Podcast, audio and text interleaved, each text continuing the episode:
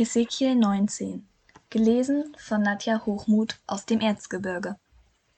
Und du, stimm ein Klagelied an über die Fürsten Israels und sprich, welch eine Löwin war deine Mutter, unter Löwen lagerte sie, unter jungen Löwen zog sie ihre Jungen auf, und eins ihrer Jungen zog sie groß, und es wurde ein junger Löwe daraus, der lernte Tiere zu reißen, ja, Menschen fraß er.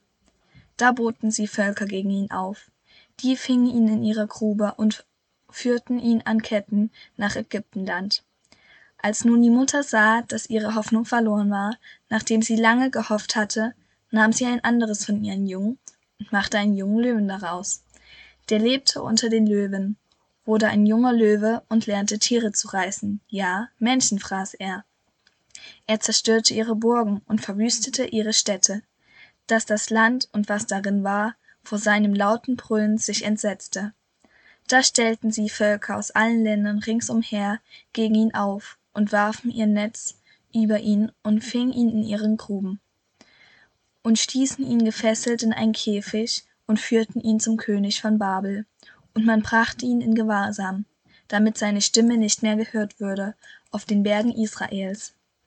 Deine Mutter war wie ein Weinstock im Weingarten, am Wasser gepflanzt, fruchtbar und voller Ranken war er von dem vielen Wasser. Seine Ranken wurden so stark, dass sie zu Zeptern taugten. Sein Wuchs wurde hoch, bis an die Wolken, und man sah, dass er so hoch war und so viele Ranken hatte. Aber er wurde im Grimm ausgerissen und zu Boden geworfen. Der Ostwind ließ seine Frucht verdorren, und seine starken Ranken wurden zerbrochen, dass sie verdorrten und verbrannt wurden.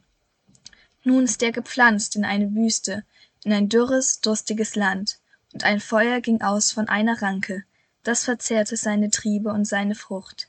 Es blieb an ihm keine starke Ranke mehr für ein Zepter.